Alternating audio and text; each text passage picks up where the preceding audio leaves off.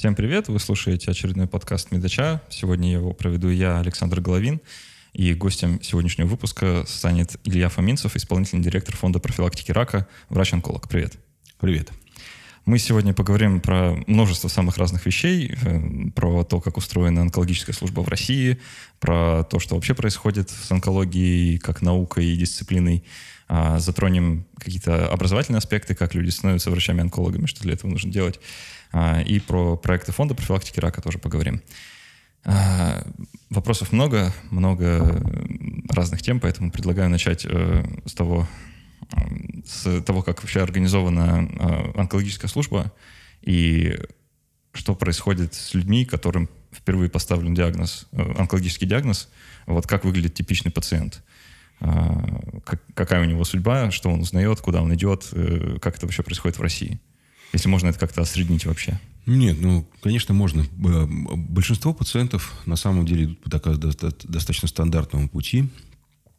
У них выявляется некое подозрение, либо они сами его выявляют, либо это происходит там, на приеме у какого-нибудь там участкового терапевта или хирурга.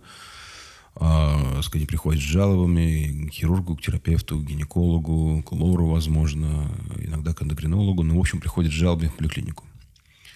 А, это первый вариант. Второй вариант, они приходят с жалобами сразу в онкологический диспансер. Ну, когда они уже сами себя подозревают рак. А, сказать, еще один вариант, это ну, сказать, подозрение выявляется в частной клинике. Для больших городов это достаточно актуальный вариант, потому что в основном люди, они как-то вот сейчас как бы процент, наверное, 30-40, я, наверное, где-то есть статистика, но по ощущениям где-то около 30-40%, э, сказать, они все-таки в частных клиниках а, и там часто выявляется подозрение на рак. В общем, когда выявляется подозрение на рак, дальше, э, сказать, путь начинается такой очень разнообразный. Классический путь – это там, к районному онкологу, ну, так предполагается, что должно быть так, к районному онкологу, районный онколог там чего-то там, сказать, подтверждает или опровергает диагноз, так в теории должно быть. А, а потом направляет это, сказать, там, знаю, в городской или областной онкологический диспансер – в реальности, э, сказать, что в больших городах, что в малых районах онкологов практически никаких возможностей нет, и все это об этом знают уже. А, ну, за редким исключением. То есть есть, конечно, некоторые там какие-то места, где районные онкологи какими-то там возможностями обладают. А в основном у них возможностей никаких нет. Да, в областных, э, сказать, там, в районах э, разных областей, как правило, не только возможностей нет у районных онкологов, но нет и самих районных онкологов. А, и тогда направляют сразу либо в областной онкологический диспансер, в региональный онкологический диспансер, да, либо в городской онкологический диспансер. Бывает, что если так сказать, в регионе присутствует какое-то федеральное учреждение, направляют сразу туда. Там консультативная поликлиника. В этой консультативной поликлинике, так сказать, ни шатка, ни валка разбираются с диагнозом. Гоняют туда-сюда. Чаще всего пациенты по много раз приезжают в эту самую консультативную поликлинику там, за какими-то анализами, которые там они не досдали, сдали, не сдали, как бы вот это все. После чего принимается, там, сказать, верифицируется диагноз, э, он стадируется, опять же, как Бог послал, ну, потому что как бы в разных э, заведениях разные возможности, разные, что называется, обычаи, да, потому школы. что... Да, школы, да. Ну, такие верования, я бы сказал, да. Кто-то там стадирует при помощи КТ и МРТ, кто-то КТ и МРТ при стадировании не использует, например. Ну, и таких примеров масса. А, и вот это после этого, как бы человек назначается дата госпитализации, он является, там, соответственно, на начало лечения. А вот принцип, по которому принимается решение о том, какое лечение начнется, вот он тоже достаточно такой вероятностный очень, потому что, ну, в теории есть там некие такие суды-тройки, при поликлиниках чаще всего они образуются, так называемые онкологические комиссии, которые решают, с чего начать э, сказать, лечение у пациента. А, чаще всего это сказать, абсолютно формальная история. А, то есть никто там этого пациента всерьез не обсуждает, а, сказать, никто всерьез там не рубится там, по поводу, не обсуждает как бы, план лечения. Ну, просто принимается решение, делается три подписи а, сказать, и на расстрел. А вот. А, и там 10 лет без переписки. Как это у нас принято? Слушай, а откуда... Просто я вот точно знаю, а, что частая история, когда люди там просто звонят знакомым врачам там, или людям, кто хоть косвенно как-то связан а, или знаком с онкологом, да, и просят посоветовать какого-то специалиста, просто чтобы хоть куда-то прийти. Вот они на каком этапе потерялись в итоге? На часть, этапе районных онкологов? Часть людей безропотно следует вот этому пути. Сказали идти к районному онкологу, они идут. Они им сказали идти там дальше в консультативную поликлинику при там, диспансере. Они туда идут. А, это довольно... Раньше эта часть была бы гораздо больше. То есть вот людей, которые как бы... А, ну меня же направили. Как бы, а я же куда же без направления-то денусь? Вот. А, мне же нужно направить. Как бы, я же без направления ничего не могу. А, вот современные люди, как бы те, которые уже, а, скажем так, выросли... Потеряли веру в направление? Да, потеряли веру да, в направление и выросли вне вот этой парадигмы октябрятской, комсомольской, как бы о том, что есть некий там Big Brother, который как бы все за тебя решит. Вот они уже как бы выросли, этим людям уже больше 30, их родители начали болеть, они сами начали болеть. И вот они как бы с такой парадигмой, совершенно паттерном вот, э, не согласны. Э, они не, не согласны следовать слепо. Они начинают искать лучшие доли. И под долей я тут подразумеваю как бы не процент, а, так сказать, судьбу. И, в общем, они начинают метаться в поисках лучшего онколога, кто же у нас лучший. И дальше они как бы размеряют, чего они могут, чего не могут. Потому что, э, ну, первый вариант у таких людей, и, и вот, повторюсь, их сейчас все больше и больше, да, э, это прямо вот уехать на Запад, там, за границу, в Израиль, там, в Швейцарию, в Испанию, в Германию, куда-то еще. То есть, они довольно быстро обнаруживают, что это недешево. А поскольку страна у нас как бы богоспасаема и, так сказать, не очень э, богата, вот, скажем так, достаточно большая доля людей, которые хотели бы уехать куда-нибудь, но на Запад им денег не хватает. Э, вот, такая, вот, вот эти люди, они начинают метаться внутри России, искать онкологов. Чаще всего дело кончается Москвой или Питером. Особенно, если говорить о Дальнем Востоке, например. Ну, я вот там говорил с... Я много раз был на Дальнем Востоке и говорил с местными онкологами. И говорят, ну, по разным оценкам, от 30 до 50 пациентов Дальнего Востока уезжают на Большую Землю, они так называют это, это дело. До, до половины. В центр, да, в центр России. До половины пациентов, да. Ну, есть места, там, типа Чукотки, например, где там, ну, нет вообще онкологов как таковых, как бы, поэтому они просто уезжают по определению. Вот там на Чукотке 40 тысяч населения всего. А вообще на Дальнем Востоке там ну, без малого 7 миллионов населения. Вот они как бы, большинство едут лечиться Москва-Питер, либо Корея Япония.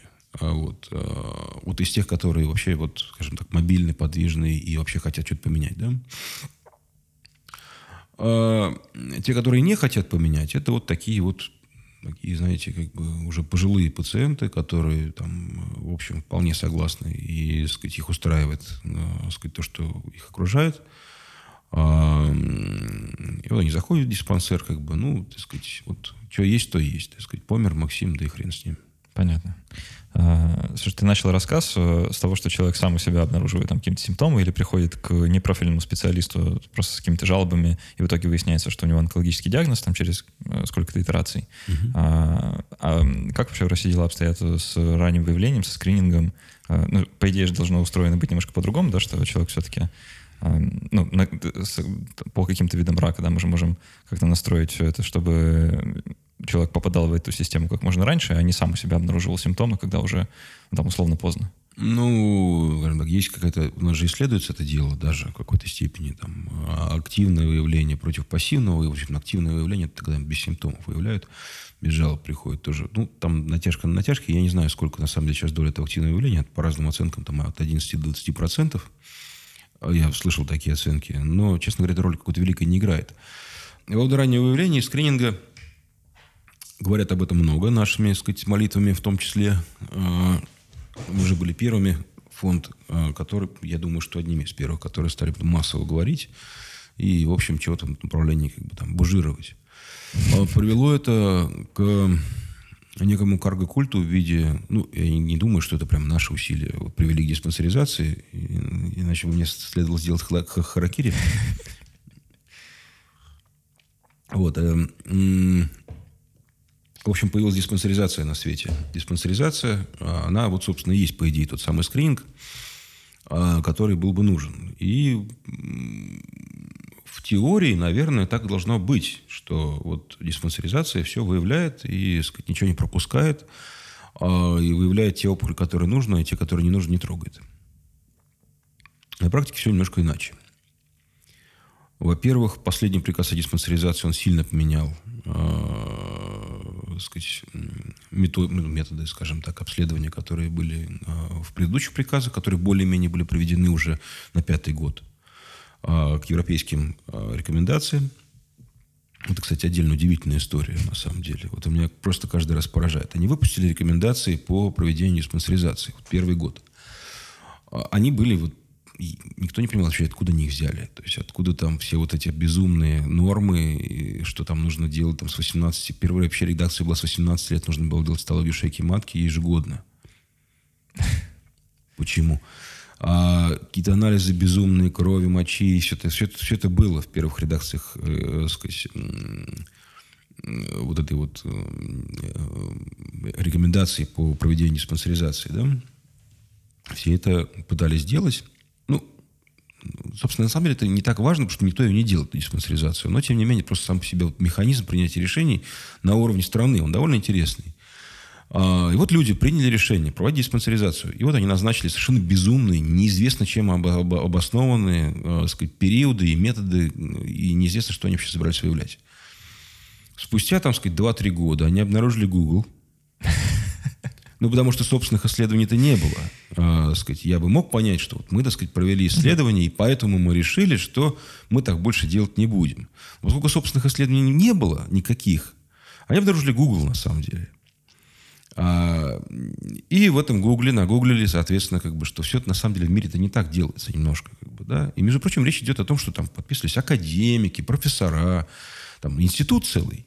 Uh-huh. Вот. Как это вот у них получилось, что они три года не могли Google найти, я не очень понимаю. Но они нашли потом этот Google и провели, э, сказать, более-менее к европейскому. него выкинули эти там безумные анализы крови мочи. Там осталось довольно много странных вещей, там, типа, например, как бы ПСА-анализа, но тем не менее, как бы, все остальное было более-менее приведено в норму. Там, э, сказать, цитологию шейки матки надо, надо было начать делать. Я уже не помню, по-моему, с 25 уже более-менее что-то похоже, да? И раз в три года. То есть, ну, более-менее стало похоже на, так сказать, правду. И вдруг меняется, как бы, а, глава вот этого вот то ли института, то ли начальник этой диспансера, честно говоря, не особо стал, перестал разбираться в этой всей, как бы, э, сказать, братьей. Э, меняется главный специалист по профилактической медицине в стране, и на следующий просто год выходит новый приказ о диспансеризации, который пуще первого варианта. Там даже гастроскопия есть, как бы. Там, там что только нет. Там все... Ну, то есть джентльмен еще не прошел тут как бы, ну, трудный путь, или, я не знаю, джентльмен или леди, как бы, так сказать, вот обнаружение Гугла. Но ждем, года через три, наверное, он обнаружит, или она, э, сказать, и... Второй этап. Да, да, да, да. И мы опять снова, как бы, ядерная зима, ну, сказать, потом, ну, в общем, вот, вот так оно все ни шатка, ни валка идет. А, сказать, это все было бы, наверное, очень грустно, а, сказать, если бы эту диспансерацию хоть кто-либо делал. А, То есть, если бы кто-то проходил или кто-то ее проводил? Или ну, как, или на самом деле, там, да. Во-первых, во-первых, начнем с того, что там как бы есть один класс приписок. Это когда человек вообще там ничего, никуда не ходил, как бы, а ему написали, что он был и все сделал. Да? Второй вариант, он чего-то сделал, одно, а ему дописали все остальное. Э, сказать. Ну, и, наконец, как бы, есть, конечно, люди действительно все проходили. Но только радости им от этого будет не очень много, потому что э, качество э, проведения этой диспансеризации, качество самой диагностики вообще никто не контролирует никак. Mm. Нет ни единой ни структуры, ни людей, ни сказать, компетенции вообще ни в одном регионе по контролю качества диагностики. Никто в жизни ни разу не контролировал качество э, сказать, маммографии, например, той же самой.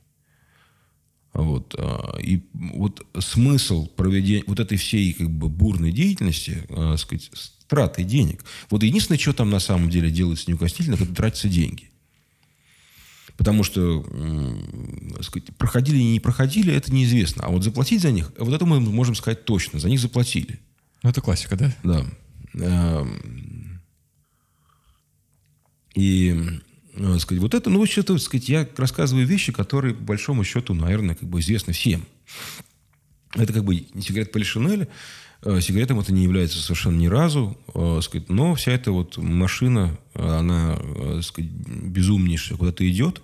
Это у нас называется диспансеризация. К скринингу, к слову говоря, никакого отношения не имеет по той причине, что скрининг можно назвать тогда, когда, ну, это скрининг, но это скрининг без контроля качества, без контроля охвата, без контроля интервалов, без контроля э, вообще какого-либо, вот чего бы то ни было, да, потому что для того, чтобы контролировать скрининг, нужен в первую очередь реестр хороший. Uh-huh. Его нужно, это, так сказать, так сказать, регистр больных, которые заболевают, э, сказать, и вот в этом регистре, по идее, э, из него можно вынуть такие данные для оценки скрининга абсолютно все, на самом деле, да, но по идее так должно было быть, но никто не проводил оценки качества регистра, есть предположение, что он не такой уж и плохой, а, наш канцлер-регистр. А, но это предположение. Его нужно как бы, э, сказать, как-то подтвердить, да. Э, никто ни разу не проводил оценку качества регистрации онкологических пациентов в Российской Федерации. Просто вот оно идет и идет само по себе. Как бы вот оно как-то так. То есть, по факту, ты говоришь, что скрининга, э, онкологического скрининга в России, ну, считай, не существует. Ну, по сути, так. На самом деле, для того, чтобы его проводить, необходима отдельная структура людей, которые в этом очень хорошо понимают. Это, в первую очередь, клинические эпидемиологи, онкоэпидемиологи, так называемые, а, которые а, специалисты по public health, по взаимодействию с а, населением и прочим-прочим, у которых это отдельно их работа. Не общественная нагрузка там, на, сказать, их выдвинули на общественную деятельность, и с тех пор их никто не может задвинуть. Нет. А, сказать, именно отдельная работа, которая получает хорошую зарплату а, и прям хорошую зарплату, их должно быть не так уж и мало. Должен быть прям целый вот такой вот, вот группа людей, а, которая организованно в регионе все это вот делает. Вот тогда это все в теории. Второе, для чего для него необходимо для скрининга, вменяемые тарифы на этот самый скрининг, который можно, кстати, было бы получить в теории, если бы убрать все ненужное, что сейчас в диспансеризации есть. А, прозрачную оплату из ОМС. Вот ну, когда у вас, э, сказать, там, не знаю, колоноскопия с э, анестезией стоит 600 рублей, я не шучу, по тарифу. Вот такой я видел в Ярославле, например. Как-то вот. не очень возможно звучит. Да, вот как это вообще возможно? Вот что такое 600 рублей? Как бы три шавермы. Ну, это ну, три, это, да, по-моему, полторы. Ну, не знаю, это где что-то за шавермы такие регионе, как, бы. Я, я, я ем шавермы по 150, как бы даже 4 шавермы можно съесть да, на 600 рублей. Вот. А, и в общем, э, вот такая вот история. Тут невозможно проводить скрининг mm-hmm. такие деньги. Абсолютно никак.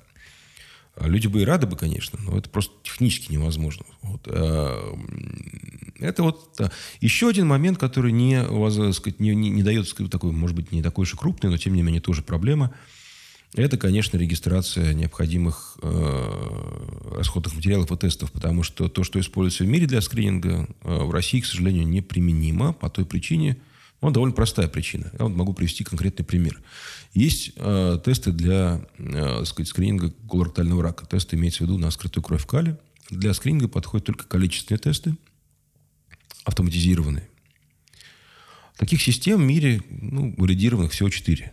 И вот мировой лидер этих э, сказать, систем, они уже четвертый год пробиться не могут на российский рынок, э, сказать, потому что их вот гоняют по всяким самым, так сказать, там, этим регистрациям. Им разбили, так э, сказать, вот это вот их продукт на пять регистрационных удостоверений, за каждый из которых там, так сказать, песни с плясками нужно станцевать. Э, и очень немало денег заплатить. Очень. Это в миллионах измеряется, как бы. И ладно бы просто в миллионах, в годах. Вот. И на рынке у нас из этих четырех систем только две присутствуют. И обе эти системы э, сказать, эксклюзивно дистрибьюируются э, сказать, двумя компаниями, которые ломят такие цены конские, что никакой скрининг при этих ценах невозможно. И причем они никакой сговор не идут абсолютно. То есть они не идут на... Они не договороспособны абсолютно напрочь. Скорее всего, я даже думаю, что между ними сговор, потому что э, они ломят конские, абсолютно конские цены. При этом частным клиникам они продают как бы в пять раз дешевле. Вот так. И э, когда на рынке появится какой-то игрок, который будет играть по честным правилам, он, естественно, все цены уронит. Но его не пускают на рынок. А кто у нас не пускает на рынок, не пускает его на рынок вся вот эта вот история с регистрацией. Потому что регистрация медицинских изделий, регистрации лекарственных препаратов, которые, так сказать, призваны, по идее, нас э, защитить от э, каких-то нехороших вещей, а, сказать, а хороших к нам пускать. Ну, вот она, по-моему, как раз регистрирует все, что угодно, какие-нибудь там условные панавиры, кагацелы, а, сказать, и, и прочие рифноты, как бы. Но при этом не регистрируют то, что нужно, потому что принципы у них совершенно другие регистрации, и, по-моему, они всем известны. То есть это почти политическая история, получается? Ну, по сути, да. А... Для того, чтобы это было, нужна политическая воля, нет никого. Угу. Знаешь, у меня э, не так давно было такое сильное удивление, когда я с людьми просто разговаривал, а, не касается непосредственно там, выявления рака, но тем не менее, а, про флюорографию угу. как вообще метод хоть чего-нибудь. И у людей, оказывается, есть ну, распространенное такое мнение, что флюорография — это метод выявления рака легких, короче, да, что mm-hmm. это, а, что как вроде бы можно было для этого использовать. А, и получается, что у нас у людей есть какие-то такие две крайности, они вот либо на одном полюсе, либо на другом. Я или буду проверяться на все подряд, чтобы там что-то выявить, либо вообще не буду никогда ни, ни на что проверяться, потому что ну, все, все те аргументы, которые мы выше сказали, да, диспансеризация непонятно mm-hmm. что, да, врачам верить нельзя, но а районного онколога вообще нет. Вот. И получается, что ну, хорошее это место, оно посередине, да, что нужно проверяться, ну, когда нужно. Да, на самом деле так и есть. Но действительно миф о фотографии, он такой живучий, ну, потому что его просто выдалбливали как бы сквозь просто вот через вот буквально все, да. И на самом деле флюорография не, не только не метод выявления, не, выявления рака, но это еще и не метод выявления туберкулеза. Что самое смешное в этом всем. Да. А, и, в общем, это был какой-то такой вот, как бы, заплатка а, сказать, бедного советского периода, который сейчас, конечно, надо как бы от нее избавляться, но, к сожалению, вот она так до сих пор и существует, причем так массово требуется, и флюорографии этих год делается какое-то по-прежнему дикое количество. Смысла в этом действии, в общем, не очень много. А, Буквально на днях прочитал новость, что э, российское правительство поручило там, Министерству здравоохранения найти в, в фонде обязательного медицинского страхования деньги на то, чтобы выплачивать врачам премии за постановку онкологических диагнозов. А как ты вот к этому относишься? Может ли это вообще стимулировать хоть какое-то там раннее выявление чего-нибудь, или это все приведет там только к каким-то коррупционным историям, либо к внезапному повышению заболеваемости? Ну, это дурь, конечно в чистом виде. Э, сказать, она ни разу не работала. Кстати, ну, во многих регионах эти были уже эксперименты поставлены, что не 5 тысяч платили, а полторы тысячи. Ага. Но по тем временам это и это тоже были деньги в теории. Это ни к чему не приводило. Там появлялся действительно пара дурачков, которые начинали, как бы, сказать, там, э, сказать, писать эти подозрения, гонять пациентов. На самом деле, когда вы ставите KPI, как бы связанные, э, не связанные с конечной точкой, вообще, а конечная точка снижения смертности – а, сказать, то вы будете обречены на бесконечные вот такие вот глупые э, перекосы. Это классика просто управления, когда вот такие KPI вводят, э, сказать, все идет наперекосяк, э, и вы не получаете то, что хотели, а получаете ровно наоборот ситуацию. Вот тут на самом деле будет то же самое. Мне, например, очевидно, что это просто подавляющее большинство врачей просто не будут на это дело заморачиваться. То есть просто не будет и все, да. А те, которые заморочатся, создадут такое количество проблем пациентам, что это все довольно быстро свернут. И, так сказать, им в итоге... Ну, потому что они просто будут в каждом... Понимаете, вы вдум, вдумайся как бы просто вообще в э, сам факт. Людей стимулируют к тому, чтобы искажать, финансово стимулируют, чтобы у них искажался вообще диагноз, ну вот искажался, э, сказать, что такое онконастороженность на самом-то деле? Это bias. Угу. Это искажение. То есть это то, чего быть не должно. И когда тебя еще финансово стимулируют к этому bias у, ну, это еще какой-то трэш, на самом деле, честно говоря. Потому что если ты онконасторожен, ты во всем будешь видеть рак. Чего хорошего-то в этом? Ну, ну, тебя могут э, так вот э, возразить, что, ну, может, если мы будем везде видеть рак, то мы найдем э, весь, весь рак, да, а, и кого-нибудь вылечим. Ну, сказать, лет 60 или 70 уже пытаются онконасторожить людей, пока это не привело ни, ни к каким хорошим результатам. Может, прекратить уже? Ну, то, то есть здесь основная опасность, что люди начинают везде видеть рак и поставить диагнозы тем, кому ставить диагноз не надо. Да, и... вот на самом деле как бы это не приводит к тому, что они выявляют рак там, где нужно. Они выявляют рак там, где не нужно. Потому что вообще-то рак это довольно редкая вещь. Вот если посмотреть из потока там, да, э, сказать, то у 99,9%, то есть из потока людей, никакого рака не будет. А вот это вот, вот свою лупу, как бы, вот, ну, э, сказать, призму, под которой вы смотрите рак, вы применяете ко всему потоку, а не к одному проценту. И поэтому, как бы, э, сказать, вы будете постоянно впадать в искажение, э, сказать, мышления при диагностике. Вы бесконечно будете в это впадать. А вас к этому стимулируют массово. Вы должны быть насторожены. Вам еще за это деньги платят. Ну, это вообще не, нездоровое явление явно. То есть, если вы деньгами стимулируете искажение диагноза, вы деньгами стимулируете ухудшение медицины. А, другое интересное а, новшество нашего э, Министерства здравоохранения. А, тут идут такие активные разговоры вот в контексте импортозамещения, про то, что давайте мы у нас начнем выращивать опиумный мак и коноплю, чтобы производить собственные обезболивающие препараты, а не закупать их из-за рубежа. Не слышал, нет, об этом? Ну, я слышал, что там что-то Росгвардию охранять чего-то такое. Ну, да-да. Вот, э, в связи с этим возникает, значит, вопрос, а как вообще в онкологии обстоит дело с обезболиванием? А, адекватно ли пациенты получают препараты или э, ну, все так, как можно предположить?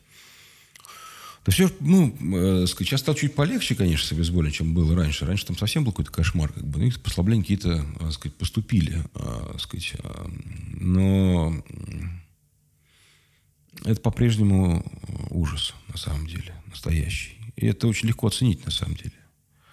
А, я, кстати, не, не, не понял. У нас вообще-то, по-моему, производится морфин и замнопон. Он производится в России. Это же российские препараты. Не вполне как бы здесь производят. Но если московский эндокринный завод их полный. Ну, может, сырье другое заводит. Это, я не, не, это, можно не вникать в эту информацию. Ну, так сказать, шапито какое-то очередное. Там не суть важно. Проблема обезболивания, она до сих пор тотальная. Да не только обезболивание, вообще паллиативная медицина и end of life care – а это проблема огромная. Э, сказать, нет по-прежнему, на самом деле, специалистов. Вот я недавно говорил как бы с э, там, Лидой Маниавой.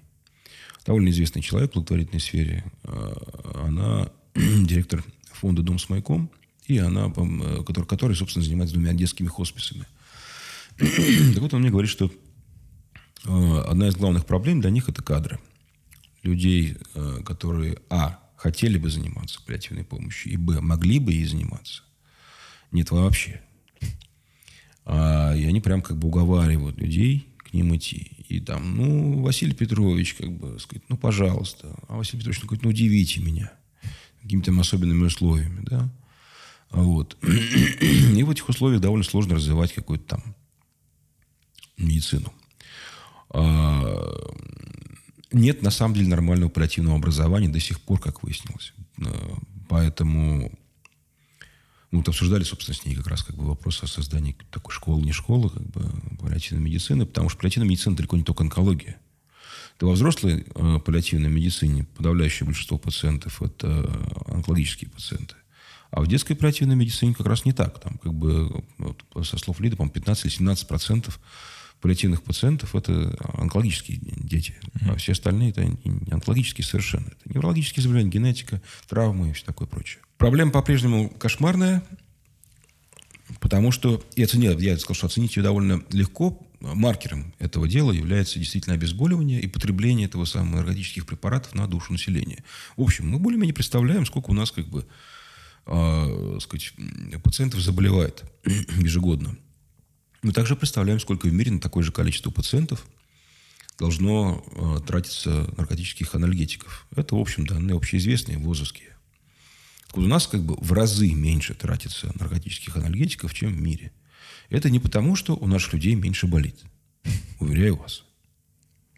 Э, а с чем связано? С тем, что зарегулировано все, что нужно 33 первое, печати? Сказать. Ну, во-первых, это вся система дикая, совершенно безумнейшая система лицензирования всей этой деятельности она не уберегает ровно черт ни от чего, но тем не менее, как бы она создает такие препятствия вообще для, для, для сказать, доступа к, к...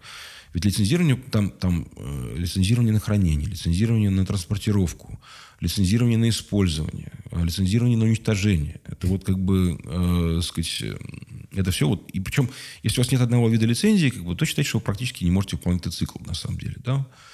Там, ну, или вы должны заказывать там какую-нибудь компанию с автоматчиками, которые транспортируют и платить ей деньги, да, и вот, ну, в таком духе, понимаете? Вот.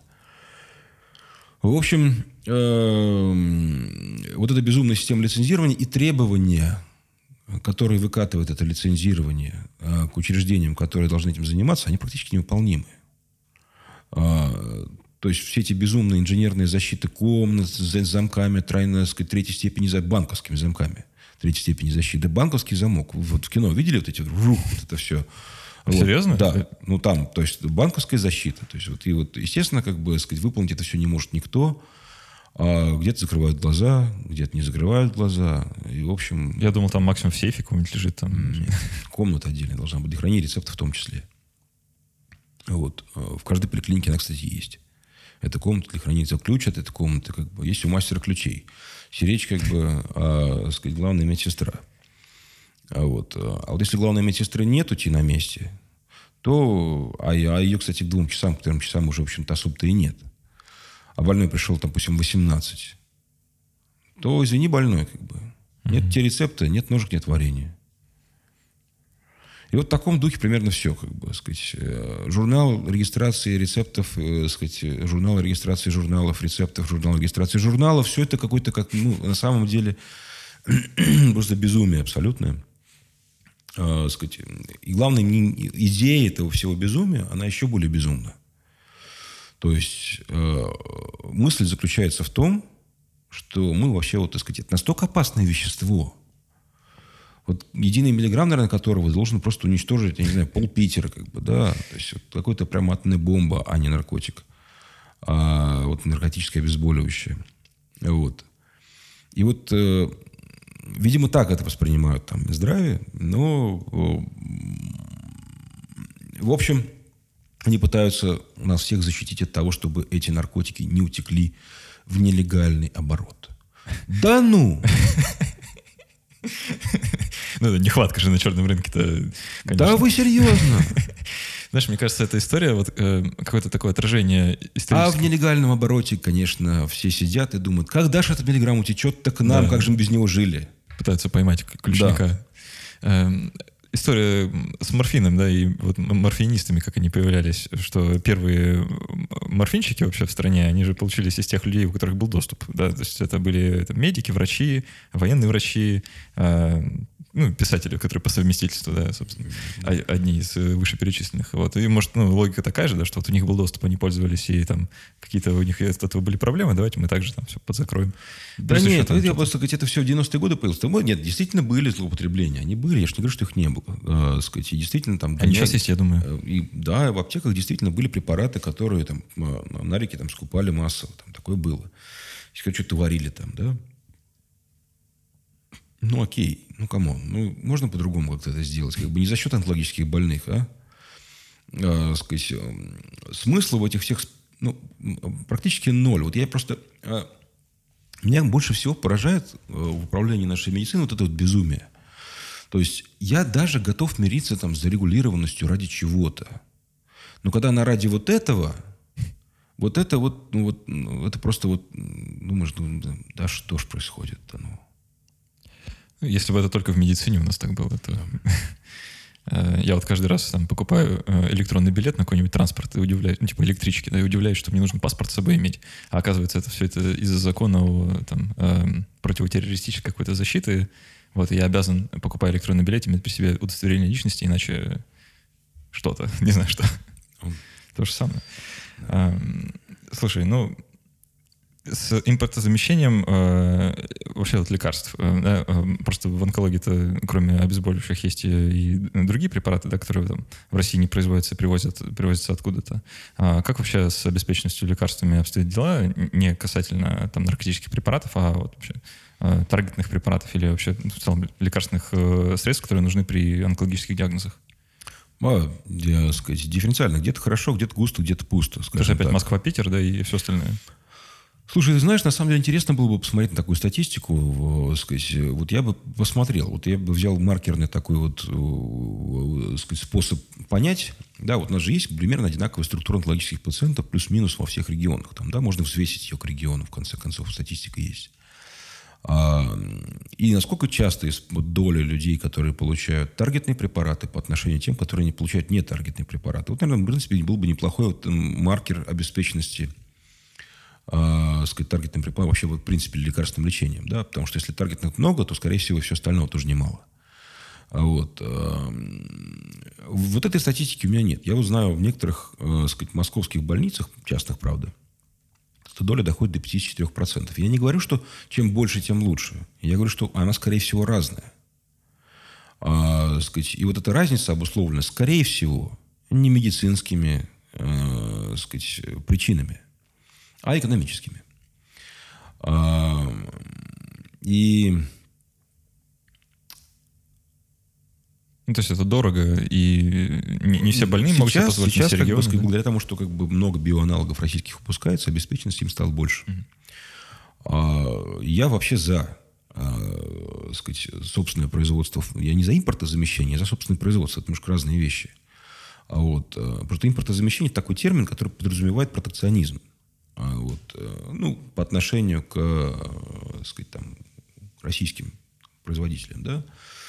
Протекционизм э, может быть неплохая штука, но в том смысле, не в том смысле, что мы сейчас запретим как бы всем западным тут торговать, и мы сейчас как бы вам там, э, сказать, поставляем как бы палки в колеса. А вот поддержка, серьезная поддержка российского производителя, сказать, с точки зрения его развития, там, кредитование его льготное, что-то еще там, да, вот, вот помочь ему развиться, а не запрещать э, торговать западным. То есть как бы не давить не, не за счет подавления конкурентов, а за счет каких-то других механизмов. Там же море механизмов помочь развиться, море реальное. Вот. У нас пошли по пути классического протекционизма. А, вот это правило третий лишний на торгах. А, и вот это мне, конечно, не нравится. Потому что, вот, потому что я знаю точно, чем это кончается.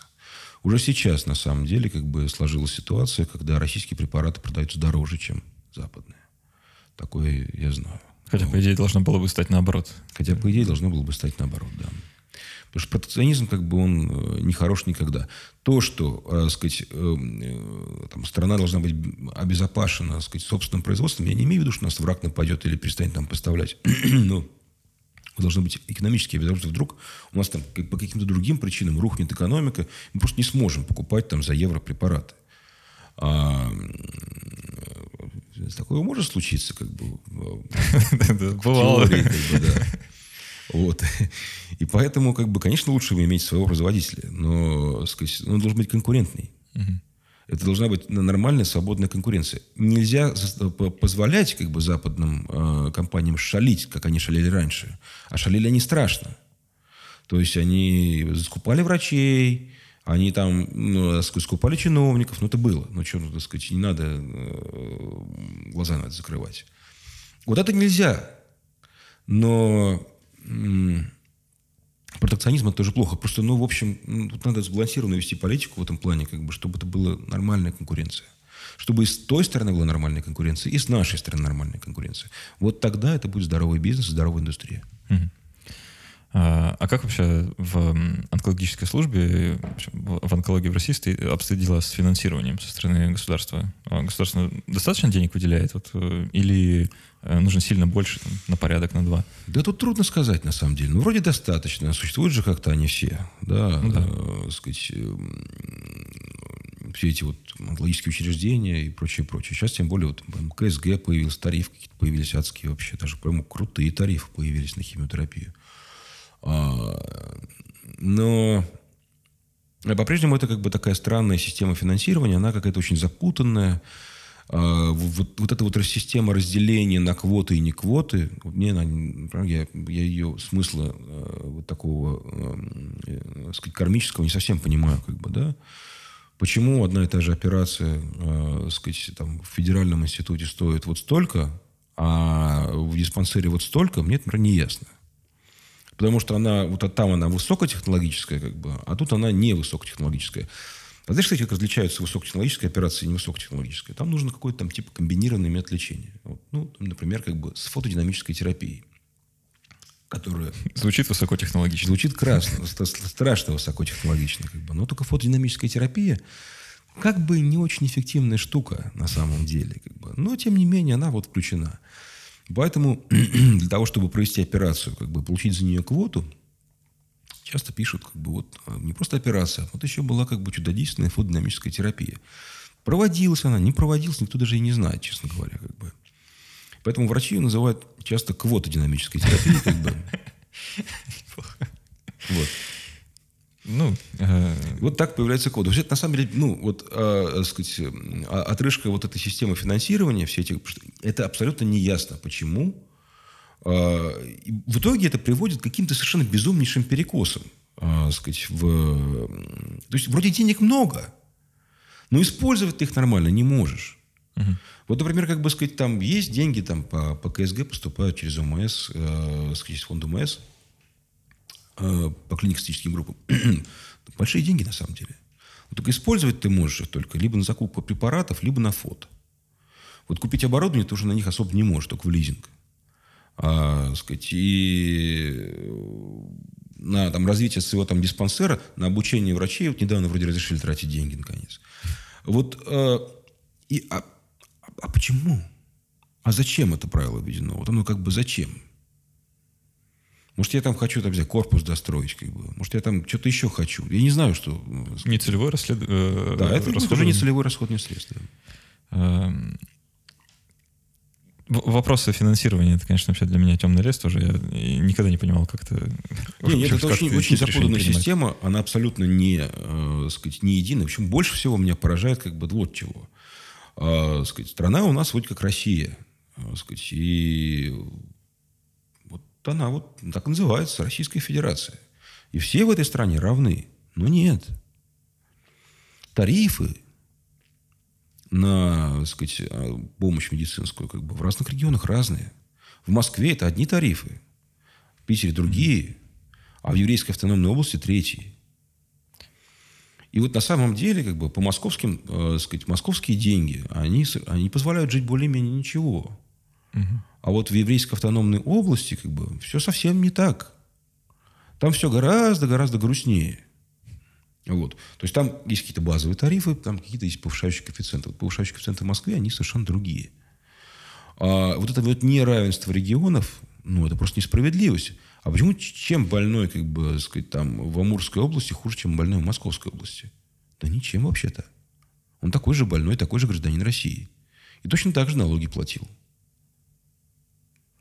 Вот. А, и вот э, мне не очень ясно, как это происходит. Почему это так сделано? Я не, я не понимаю, зачем это было так придумано, тоже не понимаю.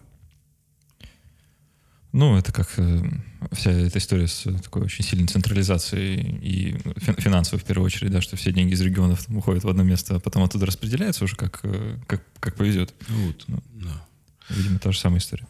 А, давай под конец этого блока про онкологическую помощь. Э, такой у тебя сложный вопрос спрошу про твое отношение к эвтаназии как к процедуре. А, ну, учитывая все то, что мы выше говорили там, про обезболивающие препараты, вообще в целом, что онкологические заболевания зачастую связаны там, э, с очень сильными мучениями, и не всегда есть возможность как-то их э, ну, вообще вылечить человека, да, или хоть как-то от них избавить. Mm-hmm. Во многих странах ну, в нескольких, по крайней мере, да, уже такие процедуры проводят, э, assistant suicide, да, или как угодно это можно называть. А, как тебе кажется, возможно ли что-то подобное в России, и какое твое личное отношение к этому? Я за эвтаназию, это раз. А, сказать, э, По за... показаниям или вообще? Ну, что такое показания, не показания? Как бы сказать, это добровольное желание человека. Я за эвтаназию, но э, Фокус только вот в чем на самом деле. Эм, ну, во-первых, будем честны, эвтаназия в России есть. Ну, в серую. Совсем в темную. Нет, ну почему в темную? Никакой не в темную. Пассивная эвтаназия на здоровье. Он а, как бы так. проводится без проблем. Mm-hmm. А, сказать, любой реаниматолог тебе об этом без проблем расскажет. Как бы, да, сказать, когда там у тебя лежит как бы, человек на, сказать, в, в коме пациент, там, не знаю, много-много месяцев, там, да, смерть мозга, ну, можно, конечно, там держать его там на дофамине и на всем остальном еще какое-то время, как бы сказать, ну, просто перестать. Или, например, как бы, когда, э, так сказать, отказ от реанимационных мероприятий у умирающего больного э, у онкологического. Ну, это mm-hmm. тоже, в общем, своя форма эвтаназии, да. А, активная эвтаназия а, это другое. А, вот она, на мой взгляд, возможно тогда, и вообще о ней можно говорить тогда, когда у нас будет развита паллиативная помощь. Просто если она будет развита, то, скорее всего, эта самая эвтаназия будет, если и будет когда-то нужна, то в крайне-крайне редких случаях. Вот прям редких. А до тех пор, пока у нас нет никакой, так сказать, паллиативной помощи, как бы, у нас, так сказать, боюсь, так сказать, нормальной паллиативной помощи это эвтаназии будут заменять, если ее разрешить. А вот это вот не есть хорошо. Ну, то есть культура вперед должна появиться и нормальное оказание помощи до того, Ну, потому что пациенты как бы в отсутствии, сказать, паллиативной помощи будут предпочитать эвтаназию. Ну, их сложно винить как бы в этом тоже. Ну, их сложно винить в этом, да. Ну, собственно, они это и делают. То есть э, они совершают как бы бесконечный Роскомнадзор. Это же не, не, так сказать, не, не, это же известный факт. Кто-то в окно выходит. Кто как. Случаев масса. Он Апанасенко как бы в голову себе стрельнул. Вот так вот. Да. Эм, тогда заканчиваем блог э, совсем таким э, почти в стиле Дудя. Э, если бы ты внезапно проснулся завтра министром здравоохранения, то есть у тебя какие-то топ-3 решений или изменений, которые ты бы внес вот прямо завтра? Слушай, ну боюсь, на рассмотрение что, хотя бы. Боюсь, что полномочий министра для моих решений, для моих тех, которые изменений, которые я хотел внедрить, недостаточно. А, сказать, министр это фигура на самом деле а, подневольная. Угу. А, а вот если, предположим, я там проснулся, там стал бы богом. Да, а, так лучше, наверное. Брюсом всемогущим, бери выше, как бы, сказать, орлом нашим, так сказать, наисветлейшим Доном Рэбой. А, ну, наверное, в первую очередь я бы изменил, э, сказать, стал бы разрабатывать новую систему финансирования здравоохранения. Настолько запутанная, непрозрачная, а настолько, э, сказать, несправедливая, э, должно быть все гораздо проще. Должны быть единые, единые, выгодные. Не просто... Вот там сейчас идеология такая, как бы, в, сказать, ОМС – что ОМС, она как бы не для заработка. То есть ты не можешь заработать на ОМС. Ты можешь только быть нулевой рентабельностью с ОМС. Что, собственно говоря, они и делают там все. А, вот должно быть так, что на ОМС можно и нужно заработать. И эти деньги, э, сказать, больницы должны свободно использовать на свое развитие. Э, и должно быть полное равенство частного бизнеса и государственного бизнеса. Надо заставить государственные клиники конкурировать а, за пациента. И пациенты должны свободно перемещаться между клиниками. Вот куда они захотят и прочее, прочее. Очень быстро после этого появится публикация результатов. А вот э, очень быстро после этого появятся всякие там поглощения и прочее, прочее. Это очень хорошо. Конкурентный рынок должен быть. Никаким другим способом кроме как дерегуляции рынка, дерегуляции вот этой всей ситуации, что они пытаются сейчас как бы плановую экономику. Но она развалилась еще, там, не знаю, можно сказать, в 20 веке. А вот, э, единственный способ тонко регулировать сложные системы, как бы, это отпустить их в свободный рынок, и других вариантов нет. А, и должна быть свободная конкуренция. Это во всем мире так было. Ну, в Южной Корее так было. Как бы, да? Тарифы должны быть справедливые, единые для всех, Абсолютно. Ну и должны быть такими, чтобы было очень-очень выгодно заниматься медициной. И частной, и, э, так сказать, формы собственности, и государственной формы собственности. Неважно, какая форма собственности должна быть. Вот это первое, что бы хотел сделать. А потом, конечно, реформу э, сказать, всех этих вот, э, сказать, медицинской документации, лицензирования, а чушь там дикое количество чуши. Журнал, регистрация журналов. Да, да, да, да, да. То есть э, это безумие в чистой воды. Просто безумие. Я уже не говорю там про то, что как бы у нас там запрещены, по сути, электронные, ну, они не запрещены, они, так сказать, параллельно используются бумажные. Вот ты сейчас, например, я вот сейчас делаю клинику. Вот у нас там, э, сказать, есть классная электронная, э, сказать, МИС, э, медицинская информационная система. Долго выбирали, выбрали. Э, и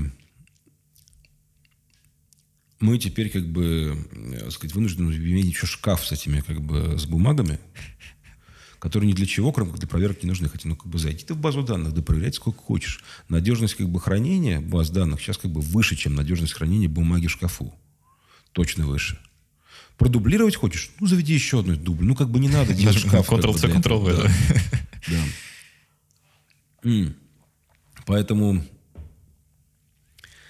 э, в общем и целом, вот, вот, вот, вот это вот точно нужно делать, потому что это как бы тормозит развитие дикой. Третье, что бы я сделал на самом деле, я бы на казенный счет отправил бы, как Петр Первый, а, сказать, несколько тысяч человек провел бы огромный конкурс, как мы в ВШО проводим, а, сказать, и несколько тысяч человек бы отправил учиться в Стэнфорд, Гарвард, Оксфорд, вот, вот, вот в медицине, mm. а, сказать, в Каролинский институт, как бы, в Швецию, в Финляндию, в Роттердам. А, несколько тысяч человек общественному здравоохранению, управлению в сфере медицины, а, сказать, медицине самой, а, сказать, и прочее, с обязанностью потом вернуться в Россию.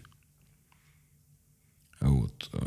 И я бы потом вам предоставил такое место работы, чтобы вам было хорошо. Несколько тысяч каждый год. Вот это было бы самое правильное вложение. Кстати, не такое большое. Классная идея. Один раз сработало уже. Нет, это, кстати, уже не один раз сработало. То же самое Южная Корея так и сделала а. в свое время, да. Вот. У них была ситуация гораздо хуже, чем у нас. Гораздо хуже. У них вот, у нас еще медицина по сравнению с южнокорейской на момент их реформ была, э, так сказать, лучше, чем там. Там-то вообще был трэш полный. Там, э, так сказать, было засилие этой народной медицины, полная безграмотности врачей как бы, и населения. Ну, то есть там народная медицина была не как у нас, как бы. У нас, у нас народная медицина, что там, водка, да, так э, сказать, масло, по-моему, все. А, так сказать, ну, еще там всякие припарки. Как горчица бы, или что Горчица, носки, да. Уксус. Да. А там это развитая как бы была философия с, так сказать, разными книгами, не книгами. Есть, сказать, ну, слушайте, ну, азиатская это народная медицина, она как бы, ну, довольно сильна. С точки зрения там, своих вот какой-то там мифологии огромной. А вот. И вот оно было дикое засилие там. Сказать. Они там ели там сушеные печени, вепри, и как бы, и что только не делали, да. Вот. А вот они повели такую реформу. Они сделали как бы равными э, частную и государственную собственность. Они сделали прозрачную тарификацию э, услуг. Э, у них просто не было денег, как в России. В России, например, как бы денег больше гораздо в теории, сказать, чем тогда в Южной Корее. Да. Мы можем себе позволить бесплатную медицину на самом-то деле. Можем. Если на все остальное тратить не будем. А... Ну и вот собственно, это первые три. Если три, то вот я вот так бы назвал, да. Ну, для начала хватит, мне кажется, да. и то хорошо. А, ну, ладно, я буду надеяться тогда, что ты завтра проснешься именно таким всемогущим существом, чтобы это как-то все пришло в движение.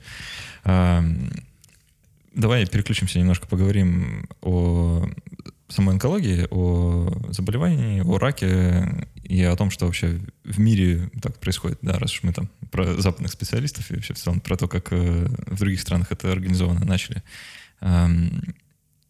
Ты наверняка читаешь много всего про онкологию как э, научную специальность или не успеваешь, нет? Последнее время почти не читаю. Ну, э, так или иначе, мне кажется, в курсе э, хоть каких-то таких Стараюсь важных... прослеживать за трендами, скажем так. А, есть э, такие очень э, оптимистичные представления у некоторых людей, э, можно их назвать футурологи или мечтатели, да, что а, скоро наступит э, сильный искусственный интеллект, который там, изобретет лекарства от всего на свете, да, и мы перестанем вообще умирать, не только от рака. Да. А, как ты думаешь, а, проблема онкологических заболеваний, вообще вот то, что люди болеют а, раком, она в ближайшем будущем может куда-то исчезнуть там, в развитых странах, или все будет как-то так же или хуже? Трудно сказать. Мне кажется, Э, будет некая стагнация заболеваемости смертности скоро. Ну, просто, не сравнять. Ну, я это они, нет, ну, просто они перестанут расти. Перестанут расти. Они, они уже во многих странах перестали расти, и даже в России в том числе, кстати, тоже. Это не потому, что у нас такие успехи как бы медицины, просто во всем мире так происходит сейчас. Ну, почти, почти во всем, ну, в многих странах. А по биологическим причинам. А, ну, выше уже просто некуда расти, она начала как бы стагнировать, mm. да. А, Первое. Второе. А, второе. Второе. Что я думаю? Вряд ли мы избавимся от рака вот прям совсем. Но, скорее всего, э, я думаю, что в ближайшие там, лет 50 э, он перестанет быть столь страшным заболеванием, как, каким он сейчас является. А, по-прежнему еще там, будут, конечно, какие-то отдельные раки, которые сложно очень сдвинуть с места, там типа рака поджелудочной железы, сколько ее там не пытаются лечить, она все на одном и том же месте находится. По результатам будут раки, которые прорывные. А, рано или поздно, на мой взгляд, как бы, а, сказать, начнут, найдут способы воздействия на все, а, сказать, ну, на большинство из, во всяком случае, механизмов сказать, биологических рака – я думаю, что в течение 50-60 лет он перестанет быть столь страшным заболеванием, как бы, и, в принципе, на наших глазах уже, как бы, он, сказать, я думаю, что в течение там, 10-15 лет уже не так страшно будет. А, мы прямо это будем видеть. По-прежнему сложными будут всякие разные генетические, в первую очередь, штуки. Вот, вот, вот они, э, опухолевые синдромы, Э, они по страшности своей выйдут на первое место, с ними довольно сложно что-либо сделать, будет до самого конца. Вот я думаю, что их роль будет расти с точки зрения страха в обществе перед раком. Опухолевые синдромы, они такие наиболее страшные штуки. Слушай, ну там сейчас э, китайские коллеги, ученые проводят всякие занятные опыты с редактированием генома, там какие-то подвижки ну, интересные есть в этой области? Посмотрим. Да. А, много, раньше, по крайней мере, я слышал про э, то, что называется вакцины от рака. Там э, препараты на основе Т-лимфоцитов или какие-то там, э, в общем, какие-то странные, э, на мой взгляд, вещи. Э, э вот тут то, то же самое получается, да, что для каких-то видов рака это может быть интересным путем э, для лечения. Картитерапия вполне себе понятный, как бы, сказать, метод, mm-hmm. если это как картитерапия. Сказать, это когда у вас модифицированные Т-лимфоциты как бы атакуют почем зря опухоль. Это э, другой механизм иммунотерапии, э, сказать, не, не связанный с блокадой чекпоинт-ингибиторов, а с чекпоинт-ингибиторами, блокадой чекпоинтов. Ну, в общем, суть там та же самая. Это, так сказать, атака Т-лимфоцитами. Сказать, заставляете либо Т-лимфоциты не распознавать, как бы, сказать, либо вы блокируете чекпоинт, а Т-лимфоцит нормальный, благо, так сказать, атакуют, это, в общем-то, ну, без разницы. Но э, за иммунотерапией, конечно, как бы будет некая, я думаю, закрепится довольно, довольно большой как бы плацдарм, который, mm-hmm. в общем, будет расширяться в ближайшее время. Я, во всяком случае, на это очень надеюсь. Идея очень хороша, во всяком случае. И она, на удивление, работает. Потому что идеи многие хороши, но не все работают. А, но вот все эти остальные, там, дендритные клетки, вот это все уже, к сожалению, нет. Э, часто еще вакцины против рака в народе называется, это вакцина против ВПЧ, а против вирусного пилом человека. А вот эта штука совершенно точно нужна, потому что сейчас как бы основной драйвер вообще как бы роста э, заболеваемости раком, это как раз ВПЧ. На ВПЧ и ожирение. Вот два драйвера, которые дают основной рост заболеваемости. А в России, в России... В России а, то же самое. Я имею в виду, вакцина от ВПЧ не включена, да, в календарь? Национальный календарь не включена, надо включать однозначно. Как бы все у нас, конечно, воют, что я тут был на каком-то круглом столе, собирал там, где собирали люди, они там какие-то начальники большие, шишки, они прям такие шишки-шишки. И они начали рассуждать, так сказать, с точки зрения экономической целесообразности, как бы, а сколько же вот мы там как бы вообще выгодно, невыгодно это. А, для страны, как бы, и прочее, прочее. Я спросил их, ребят, а вообще, как бы, что, у нас страна это бизнес, что ли? Что не могу понять. Она что, рентабельной должна быть? А кому она должна быть рентабельной? А, а давайте послушаем, что у нас там говорит президент, например, как бы, да, там президент ничего такого не говорил, что она должна быть выгодная страна. Она должна доход приносить какой-то или что? В каком месте это написано, что у нас страна должна приносить доход? Кому доход? Почему вы так сражаетесь за рентабельность? А почему бы вам за жизнь не посражаться? Ну, потратьте вы эти деньги, чтобы люди не умирали, молодые девушки. А, сказать, не такие же большие деньги. Сказать, я знаю людей, которые воруют больше. Ну, не то, чтобы их лично знаю. А, ну, мы, мы всех ну, мы знаем, всех знаем, да. да. Э, больше, чем нужно вообще в целом по стране, чтобы это все внедрить. Да, да. Нет, ну, это большие деньги, на самом деле большие, действительно дорого. Дорогая вакцина. Но всегда же можно договориться с производителями. В конце концов, два. Можно их сильно-сильно, присильно, очень сильно уронить в цене. А, сказать, сделать так, чтобы, ну, там как-то... Договориться, в общем. Ну, в общем, договориться, да. А, сказать. Но, но нет. У нас как бы на это денег нет, зато у нас на другое деньги есть. А вот на диспансеризацию деньги есть нам. Вот так вот. Поэтому я вот, честно говоря, точно надо включать однозначно в, э, сказать, в ВПЧ, потому что вызывает далеко не только рак шейки матки. Это вообще рак слизистых, э, сказать, половых путей у женщин, рак полового члена, анги, ан, вот это, так сказать, рак анального канала, э, рак головы и шеи, очень многие случаи рака ассоциированы с и прочее, прочее. Поэтому, ну, надо просто включить это все. Действительно уронит э, сказать, смертность в перспективе там, 10 лет. Э, в последние ну, там, лет 10, наверное, в России наблюдается некоторый такой э, ренессанс э, научного и научно-популярного контента. Ну, людям внезапно это стало интересно, и появилось огромное количество проектов, которые занимаются там, популяризацией, в том числе медицины. Вот, э, например, вы слушаете сейчас подкаст в одном из таких проектов, который как раз занимается чем-то подобным. Э, и появилось огромное количество блогов, э, там, в том числе от частных лиц, которые рассказывают о медицине, или они сами врачи, либо просто там, любители, да, еще что-то такое. И довольно много можно вычитать э, различных, э, в том числе советов, там, а, какие препараты работают, какие не работают и так далее. Как тебе кажется, вот такая популярность, ну, вообще в целом развитие вот таких блогов и микромедиа, оно не приведет к тому, что люди начнут меньше доверять какой-то централизованной медицине, а больше будут лечиться сами? Что такое централизованная медицина, я, честно говоря, не знаю. Ну, это когда ты перекладываешь ответственность за свое собственное лечение, там вот себя любимого, да, на а, а, такую да отеческую нет, фигуру на врача. На самом деле, как бы сказать, я не думаю, что это вообще какая-то проблема. Да, сказать, э, ну, окей, а чего, come on, раньше нет, не, не было доступна информация, сказать, в энциклопедии, что ли, медицинской, как бы, это что был какой-то, как бы, сказать, Э, в монахи хранили в библиотеке, э, сказать, с запертым ключом. Такого же не было никогда. Можно было всегда как бы почитать чего-то. Там можно было купить там большую медицинскую энциклопедию. Даже в советские времена как бы можно было там какие-то малую медицинскую энциклопедию купить. Только не было.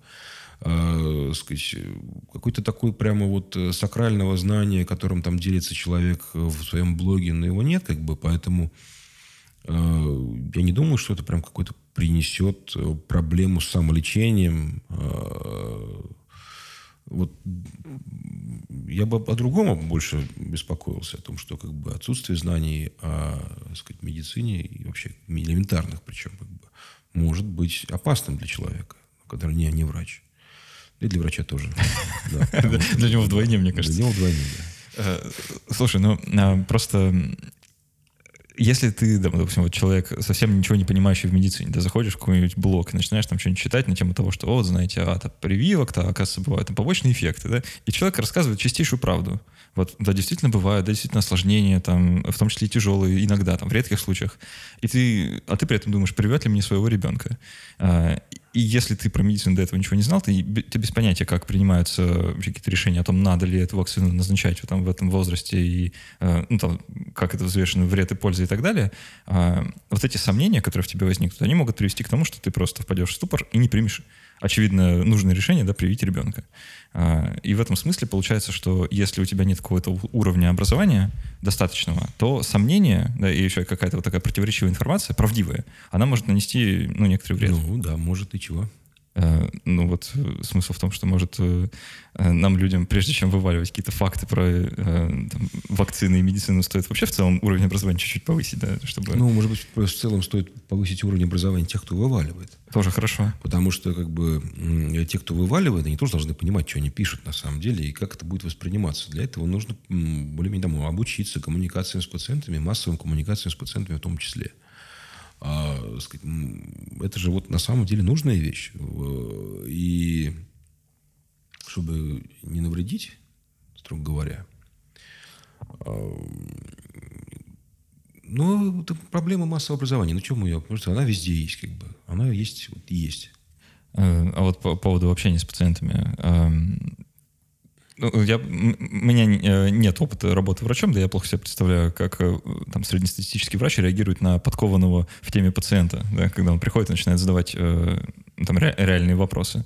А, ну, понятно, что, наверное, в России в условиях там, того, как наша медицина устроена, хорошо, если ты подкован, да, если ты точно знаешь, там, что тебе нужно, зачем ты туда идешь, какие анализы хорошо, какие плохо, да, и, э, примерно какое должно быть лечение. У тебя есть хотя бы такой, тогда шанс понять, что что-то идет не так. Э, а если э, ты не знаешь, ты попадаешь, получается, в эту систему, Да? И дальше с тобой могут делать что угодно, и ты никогда не поймешь, правильно они делают, неправильно. А, вот с этой проблемой-то как быть? Если ты обычный человек э, да, и не хочешь там потратить пять лет своей жизни на то, чтобы медициной учиться, э, есть ли какие-то, не знаю, там, триггеры, а, особые там красные слова, да, на которые стоит обращать внимание, что вот э, если они это говорят, значит, надо срочно бежать, там, хватать сумки и выходить из здания. Какое стоп-слово в онкологии, да? Да-да, стоп-слово в онкологии. Ну, в общем, на самом деле, я думаю, что надо искать доктора, с которым комфортно общаться. Вот если с ним общаться комфортно, это не гарантия того, что, э, сказать, будет все хорошо. Но это хотя бы необходимые условия для того, чтобы было все хорошо. Вот если с доктором комфортно общаться, и понимаете, что он говорит, и вы доверяете э, сказать, его решениям, и вам решения эти прозрачные и понятны. Э, сказать, и эти решения он с вами вместе обсуждает. И рассказывает вам, какие могут быть альтернативы этих решений.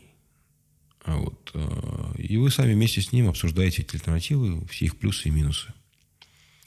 Вот это вот называется информированное согласие, кстати. А не та бумажка, которую там, типа, подпишите, а то жениться перестанем. А, и вот если доктор с вами вас информирует, и согласие ваше информированное, то, в общем, более-менее можно, ну, сказать, таким доктором. Если нет, если вы чувствуете, что что-то пошло не так, вот прям достаточно просто почувствовать этого, что вот субъективно что что-то пошло не так, что-то вот не то. Меняйте врача. Не стесняйтесь этого делать. Можно найти. Я понимаю, что бывают организационные проблемы, но если у вас есть возможность поменять врача, поменяйте. А, давай тогда немножко о врачах поговорим. Вот последний, третий, наверное, да, нашего сегодняшнего разговора. Про в целом образование и то, как люди становятся онкологами вообще. У нас, э, ну, я понимаю, так обычный путь человека там, от э, поступления в медвуз до становления там, онкологом, допустим, хирургической специальности, да, хирургом-онкологом, он каков? Ну, обычно это происходит следующим образом. Э, сказать, он поступает в медицинский вуз, это же неизбежно абсолютно, как бы необходимое условие. Необходимое зло. Вот. Э, доучивается, сдает вот эту вот всю историю с этой аттестацией, по-моему, сейчас теперь называется аккредитация, все время забываю, как она называется сказать, поступает в ординатуру, и тут вот сейчас начинается развилочка такая, как бы. Вариант номер один, он сразу поступает в ординатуру по онкологии. Вариант номер два, он поступает в ординатуру либо там по терапии, либо там по гинекологии, либо по хирургии, либо куда-то еще, в любую другую ординатуру, короче, одним словом. После чего идет в ординатуру по онкологии. А, есть и плюсы, и минусы у обоих вариантов. Плюс у первого варианта в том, что голова, так сказать, человека, если говорить про, допустим, обучение у нас, как бы еще пока не совсем находится, как бы сказать, уже в, парадигме мышления там, советской больницы, а, сказать, можно попробовать что-то переделать в голове. А, сказать, минус в том, что, а как правило, люди, которые поступают в хирургию сразу после, там, в хирургическую онкологию сразу после вуза, им значительно сложнее, чем тем, которые прошли ординатуру по хирургии. Значительно. У них мануальных навыков нету, им сложно. Э, сказать, у них нет навыков там, ведения больных и прочее, прочее. Им прям реально сложно первый год. А кто справляется, кто-то нет. Э, поэтому, конечно, как бы поступать в онкологию лучше после либо терапии, либо после хирургии. Э, это, на самом деле, плюс большой для, э, сказать, проще с такими людьми работать. Но это должны быть деньги. На, да, и на то, и на другое. Нет, почему? Э, сказать, сейчас можно в теории первую ординатуру получить бесплатно. Но вторая это по-любому Вторая это 100% будет платно, да. А, а сколько вообще это стоит? А вот, э, сказать, Самый веселый вопрос, да, э, сказать, недавно повысил это дело. То есть вот она стоила, кстати, недешево, между прочим. Она стоила, по-моему, где-то, где в районе там, 120-130 тысяч. За два года или за один? Это вот за один год. Uh-huh. А, сказать, э, а сейчас повысили до 220-250 тысяч за один год. В Москве, например, вообще там 300 с чем-то стоит один год ординатуры по онкологии. То есть того как бы за два года 600 там с чем-то получается. Это любая специальность или именно хирургические? Вот нет, ну, а онкология, онкология, она же сейчас как бы одна специальность. А, да, то есть там нет, там нет разделения. Там до сих пор нет разделения, кстати, довольно странная история, но, тем не менее, она, его нет пока еще, во всяком случае. Говорят, что собираются разделить, и, в общем, это, наверное, было бы правильно разделить. За химиотерапевта тоже 300 тысяч в год. Да, то же самое будет, скорее всего. Я думаю, что так. А, какой-то вот, я знаю, что вышел циркуляр Минздравовский, как бы, я его сам не видел, но, так сказать, э, люди доносят, как бы, что было такое письмо с рекомендованными ценами А, я на сайте Минздрава его не нашел. Ну, вполне может быть такой там циркуляр, который нигде не опубликован. А, о том, что цены должны быть не ниже вот таких-то рекомендованные цены на ординатуру. Это было сделано с очевидной целью абсолютно. Потому что не очень-то люди шли в полуклиники. Mm, понятно. Вот там же была эта история с этой, с этой аттестацией и с новым поступлением в ординатуру была сделана для того, чтобы люди шли сразу после вот этой вот медицинского вуза сразу в поликлинике. Эм, и вот значительно, по, сказать, в теории наших великих управителей из Минздрава, как бы, должно было быть так, на самом деле. Сейчас мы тут ведем аттестацию. Кто, значит, у нас сдал, как бы, сказать, там, э, выше 70, по-моему, баллов, как бы, он может поступать в ординатуру, в, экзамен сдавать в ординатуру, или баллы свои типа давать. А кто не сдал, как бы, э, сказать, там, там все, вот он точно уж в поликлинику идет. А, логика интересная. То есть я правильно понимаю, что те, кто учился хуже, раз они там не сдали тест, они, значит, они, по идее, должны были учиться хуже, но во всех случаях так они, они без обучения пойдут работать сразу с пациентами. А те, кто учился лучше, получают право учиться. Ну, так Кажется, себе, что так, бы, да. да, логика. Вообще интересно. Вот. А, в общем, э, так сказать, и целом, ну, это не привело к валу людей в поликлиниках. Ну, они как не хотели работать там, так и не хотят. Уходят из медицины вообще? Да, они уходят из медицины. Это первый вариант, либо поступают в платную ординатуру. И вот тут ты им, они, ах вы, так, значит, там, а вот вам получив фашист гранату, вот те в два раза цены на ординатуру мы повысим, а количество бюджетных мест сократим. Они выдавливают людей в поликлинике, это понятно абсолютно. Либо из медицины. Скорее из медицины, чем в поликлинике.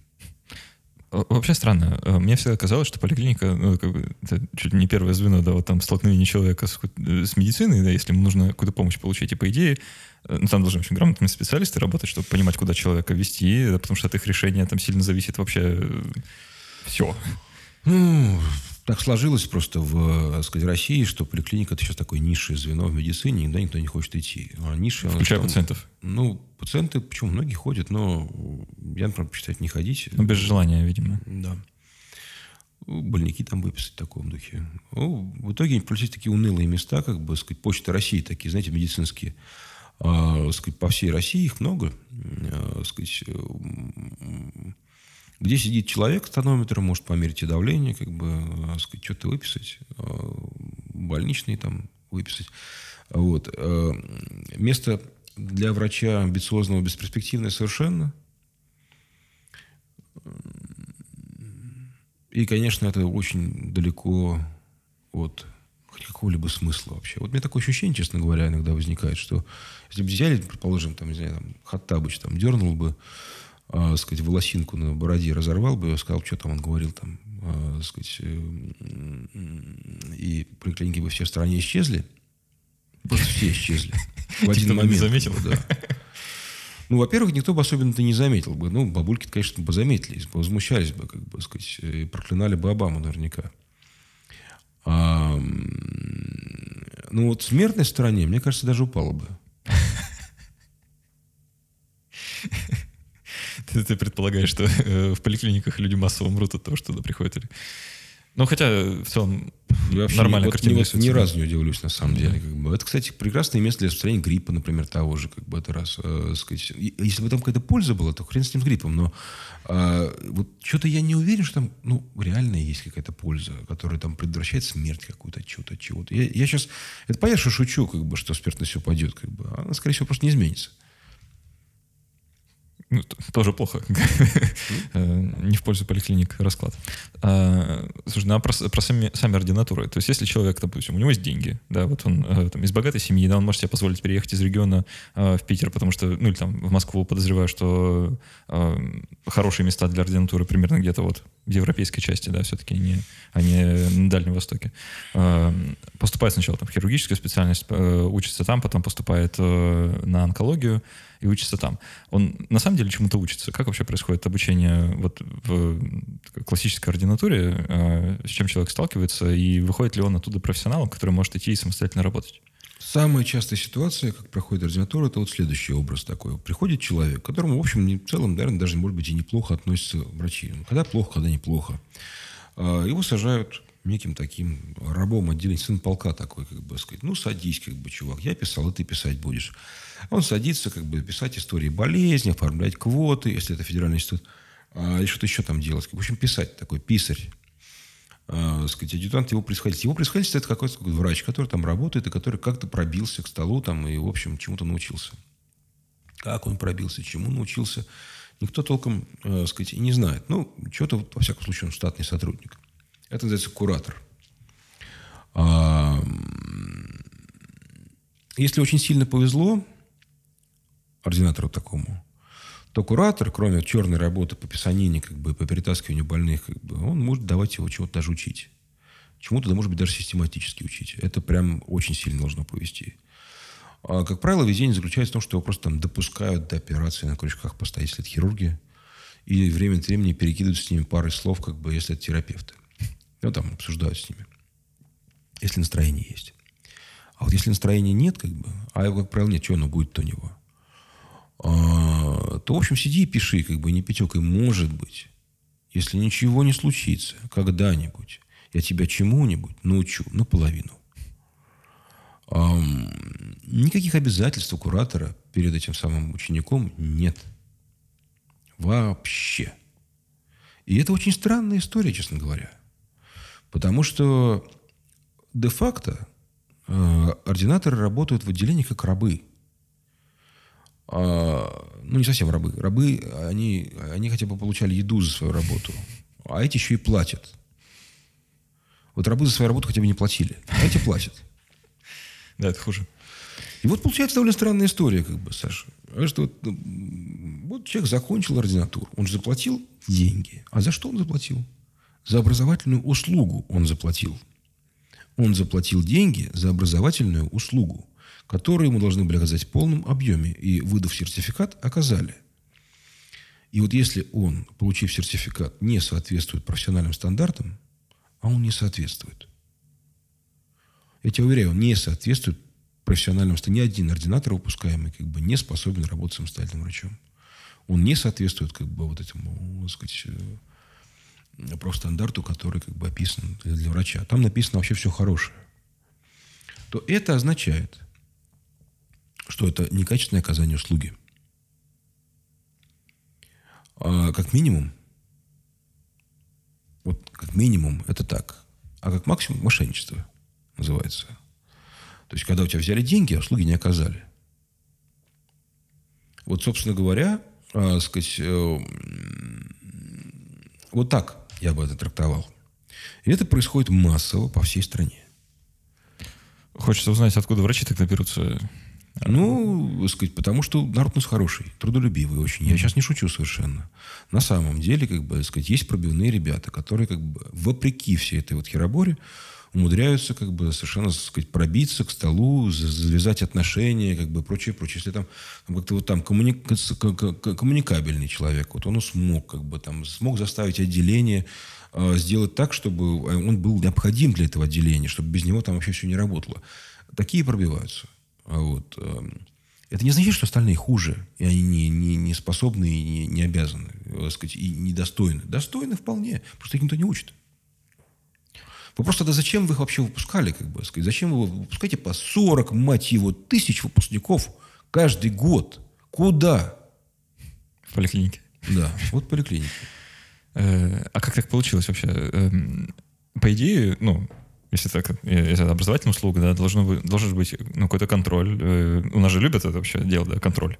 А мы тут э, весь подкаст про регуляцию и ну, регулятора, да? Вопрос KPI, Сань. Э, понимаешь, какая история, как бы сказать. Вот у тебя ставят как бы часы, ты должен вспомнить часы. Часы выполнены, выполнены.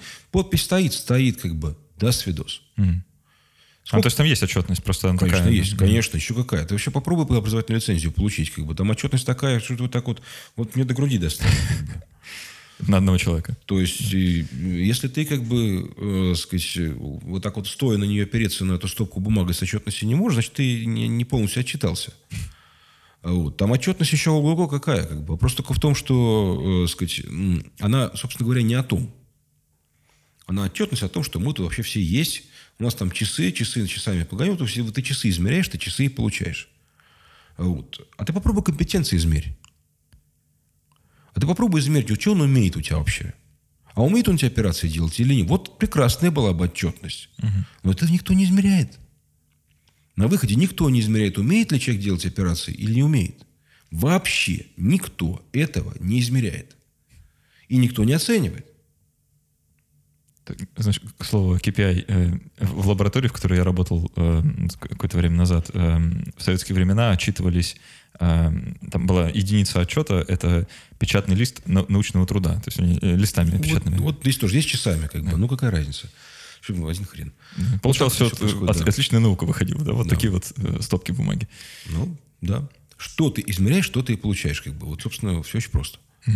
А, а вот самих врачей, которые должны, по идее, заниматься обучением, их э, вообще как-то к этому стимулируют? То есть там есть э, надбавки, там э, ну, вообще какая-то финансовая у них заинтересованность, или это просто Слушай, обязанность? По-хорошему, как бы, сказать, кого, кого, кого стимулируют, не понял, кого? Ну вот тех, кто должен учить, по идее. Это, а, врачей, должен учить, сказать, нет, нет, у них там какие-то формальные надбавки иногда бывают, там типа, знаешь, там полторы тысячи рублей, две тысячи рублей. Так я сейчас не шучу, это реально в таком духе может быть, да, но... Слушай, То есть для них это лишний геморрой просто за даром? Да. Mm. Это, это несопоставимо больше геморрой доставляет, чем денег. Поэтому, да. а, кто, а кто деньги-то получает в итоге? Э, вот который ординатор принес, э, заплатил за обучение, никуда? Ну, собственно, контора, э, сказать, которая за, за, сказать, за, занимается этим. Они, в принципе, mm-hmm. там ну, довольно приличные деньги получают, но сказать, куда то рассасываются, куда-то рассасываются. Рассасываются, одним словом. Понятно. Как, как это обычно бывает с деньгами, да? А, ну, давай тогда немножко поговорим про высшую школу онкологии, вообще про то, почему э, люди что-то делают с тем, чтобы как-то ординатуру изменить. Да? А, расскажи, пожалуйста, что это за проект и в чем его основная задумка. Вот такой симбиоз, на самом деле. Мы, мы выкупаем ординатуры. Формально, э, сказать, высшая школа онкологии вообще ординатурой не является. А, сказать, проект, который способствует образованию, гранты, проект образовательный. Мы даем гранты на обучение в ординатуре. Мы покупаем ординатуры. Если это необходимо, э, сказать, э, если человек поступает на бюджет, то не выкупаем, просто платим стипендии всем, э, чтобы они могли хоть как-то, ну, чтобы было чуть полегче жить в Санкт-Петербурге. Ну, стипендии небольшие, совсем 20 тысяч рублей сейчас стипендии. Я очень надеюсь, что мы повысим. А, это позволяет немножко компенсировать грусть от того, что ты живешь как бы в большом городе, отрыве от своего там маленького города и жить тебе негде. А, ну, естественно, как вы понимаете, не полностью. И а, самое главное не это, не финансовая часть. Самая главная часть э, образовательная, собственно говоря. Вот у них есть как бы некая их работа в ординатуре, своим чередом идущая, на которую мы тоже, впрочем, стараемся влиять контактирую с их кураторами, стимулирую их к тому, чтобы они там что-то с ними занимались, и стараюсь их ротировать по тем кураторам, которые вообще хотят это делать. Есть такие люди, которые хотят сами, которые видят в этом ценность. Мы со своей стороны делаем программу обучения теоретического свойства, ну не то, что теоретического, во всяком случае, не мануального. То есть не в клинике она происходит. Это различные удаленные и очные занятия по следующим дисциплинам. Это э, принятие решений, рациональное принятие решений, э, сказать, в форме журнального клуба проводятся эти занятия с разбором принятия решений на конкретных статьях. Вот. Э, это целый курс большой, он, собственно, самое главное. Его ведет Вадим Гущин, э, онколог из Балтимора.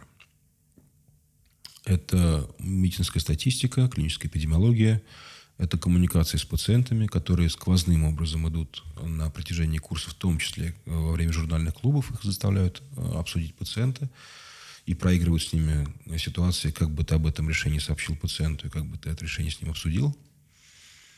А вот, эм, и отдельный курс по коммуникации, семинары по коммуникации, лайв-семинары э, с тренингами.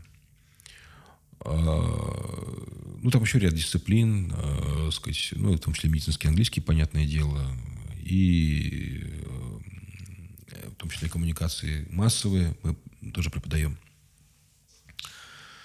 с пациентами, имеется в виду не, не с конкретным пациентом, вот там пациенты в соцсетях, как с ними себя вести, как там писать, что писать. Вот ты блогер, грубо говоря, врач, как бы, что об этом. Вот а, как раз о том вопросе, который был уже у нас сегодня. Да, и вот это мы обеспечиваем. У них получается такое а, образование немножко на, а, повыше, чем в обычной ординатуре. Многие говорят, что сильно выше. Плюс ко всему там формируется в высшей школе онкологии такая среда, э, сказать, товарищей скажем так, в хорошем смысле этого слова, а, которые бесконечно погружены в специальность, бесконечно обсуждают онкологию. Как вот, знаете, в Ленинграде было там в годах 50-х, когда так сказать, на кухнях обсуждали какую-то науку, вот это все как бы. Вот так прямо сейчас на кухнях обсуждают онкологию. Это прям такая Мотивация. Живой суп такой, в котором они все варятся, как бы они друг друга поддерживают. А, и в целом есть такое содружество выпускников. Оно все ширится и ширится. Если уже их стало много, на самом деле. Они друг друга многие уже даже и не знают. То есть, а сколько лет уже? Пять? Сейчас вот пятый год пятый пошел. Год. Пятый год пошел. У нас сейчас 56 резидентов. 56. Шутки шутками. Вы начинали, думали, да блин, это же когда будет-то вообще? 56 резидентов. Это уже штат небольшого областного диспансера, между прочим. Как небольшого, среднего. Вполне себе. Всех специальностей, между прочим, выпускали. Так что вполне себе можем укомплектовать один диспансер. А их всего вот там около сотни, наверное. Вот неплохо уже, считаю. Mm-hmm.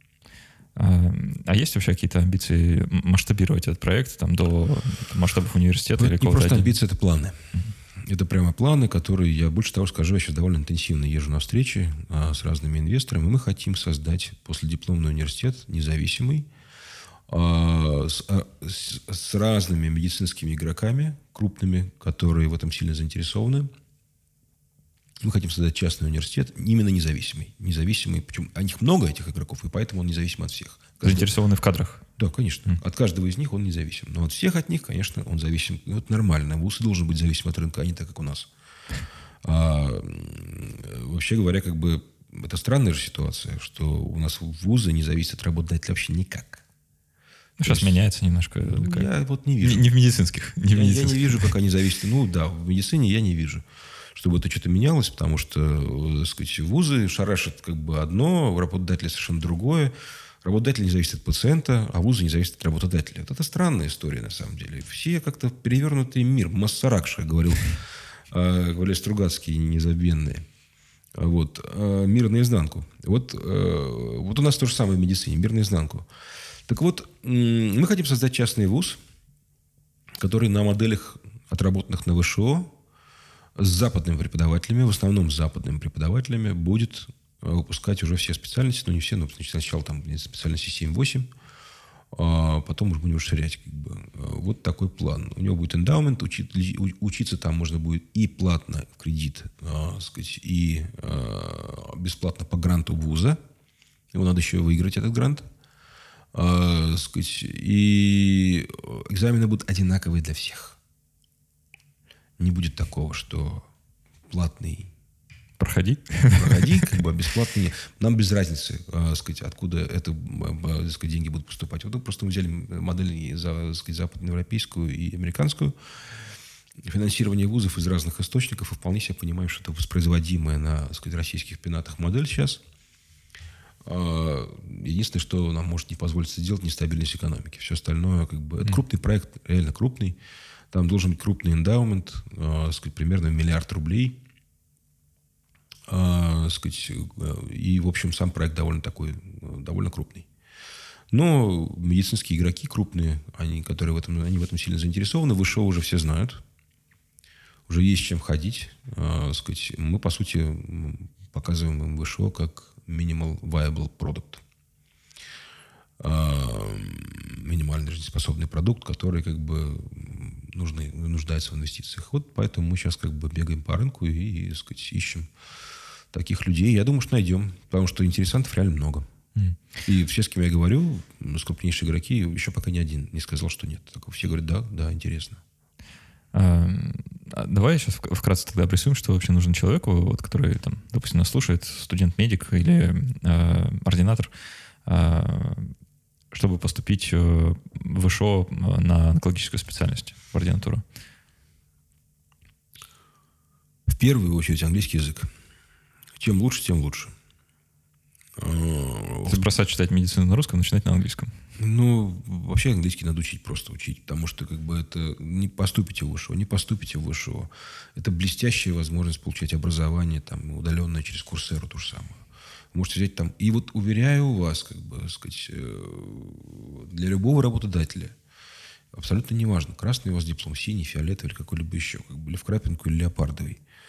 А для работодателя вот курс пройден на Курсере с сертификатами там, от Гарварда, Стэнфорда и сказать, там, каких-то еще там крупных, не знаю, это я сейчас называю самые крупные, но неважно, там есть другие, не Лига Плюща, много их вузов в стране, в мире. Это будет гораздо большим аргументом, чтобы взять вас на работу, чем вот там, все остальное. Да, да вообще, мне, знаешь, вот в последнее время начинает казаться, что э, в современном мире, если ты не знаешь английского, это своего рода инвалидность какая-то. Ну, это же... Ну, от ограничения возможностей, да. да, так сказать, в общем, так можно и сказать, да. От ограничения возможностей однозначно, а, потому что, блин, ну, ты реально ограничен в возможностях. То это очень плохо. Вот. А второе. Должна быть очень хорошая подготовка по общей медицине. Не надо нам, пожалуйста, перечислять как бы виды пролежней. Вот это вот не подготовка по общей медицине. Подготовка по общей медицине – это когда вы можете решить клинические задачи. Вот возьмите задачник USMLE и решайте его, и готовьтесь к этому, э, сказать, и, э, и есть курс подготовки к USMLE, как бы сказать, во всем мире не есть. Кстати, это тоже англоязычный, внезапно. Вот, э, сказать, и после этого вы сможете щелкнуть во втором туре задачи, которые мы там даем. Это, по сути, копии СМЛ, только просто сильно кастрированные. Все, два только рецепта. Английский и клинические задачи. Ну, да. Вот те, которые как бы модифицируемые, да, там еще не модифицируемые есть. Ну, голова одна должна быть, например, не две. Ну, такое. Понятно. Хотя две, то, в принципе, тоже возьмем. Если с английским все хорошо. Да, хотя, бы, если хотя бы одной из них, как бы, да, с ним. Английским достаточно, остальное уже. А, слышу в последнее время, так слежу немножко за деятельностью фонда, что у вас открывается, или уже открылась, поправь меня, если я не прав, клиника, онкологическая клиника «Луч». Да. Расскажи немного, что это такое. Да. Идея этой клиники возникла достаточно давно, потому что мы искали способы... ВШО уже финансируется на пожертвования, на донаты, реально. А, от юрлиц, от физлиц. В основном, конечно, вот сейчас 50-50 примерно, юрлиц, физлиц. Вот. А, кто-то жертвует там по 200 рублей в месяц, кто-то по 100 рублей в месяц, кто-то по 500, а кто-то даже по 1000. Такое тоже бывает. А, сказать, ну, есть у нас одна жертвительница, которая жертвует 50 тысяч рублей в месяц ежемесячно. Вот такая тоже жертвительница. Ну, человек, который очень так нравится. Частное лицо. Да, частное лицо. Класс. А, и есть юрлица, там, тоже, в общем-то, где сумма собирается какая, как-никак. Но каждый раз у нас проблема там, с каким-то расширением, чем-то еще. Там любая флюктуация бюджета для нас губительна. И мы решили сделать что-то такое, что сможет нас избавить от этих вот флюктуаций. Мы решили сделать... А что мы производим? Мы клинику производим. Мы, по сути, производим людей, которые в клинике работают. Мы решили сделать клинику. Нашли инвесторов частных. И сделали маленькую, вот сейчас делаем, вот в августе она откроется, клиника амбулаторной онкологии, она будет называться «Луч». Эм, здесь на Петровской косе, у нас в Санкт-Петербурге. 300 метров всего клиника, там можно будет получить химиотерапию, можно получить решение онкологическое правильное от выпускников высшей школы онкологии совместно с их кураторами, которыми они будут заниматься вместе там. Э, вот. А, там будут работать не только выпускники высшей школы онкологии, там будут работать и, так сказать, более такие старшие врачи из Москвы в основном. И будут приезжать крупные химиотерапевты московские, сразу скажу. Вот. Там будут работать наши хорошие химиотерапевты питерские, которых мы знаем как хороших химиотерапевтов, и все они будут работать с выпускниками ВШО.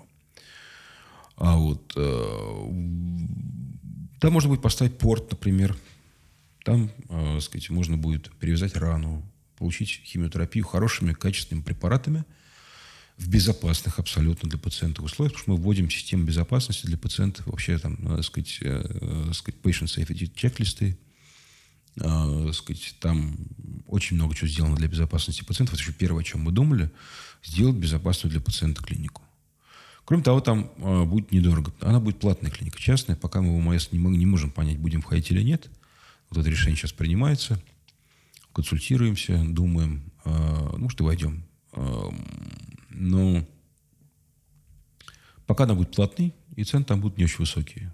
Ну, вот я так для примера могу сказать, что там цикл Full Focus будет стоить где-то в районе там, 35-40 тысяч рублей. Э, то есть это э, хорошими препаратами, хорошими. Произведены хорошими препаратами. Не фуфлу.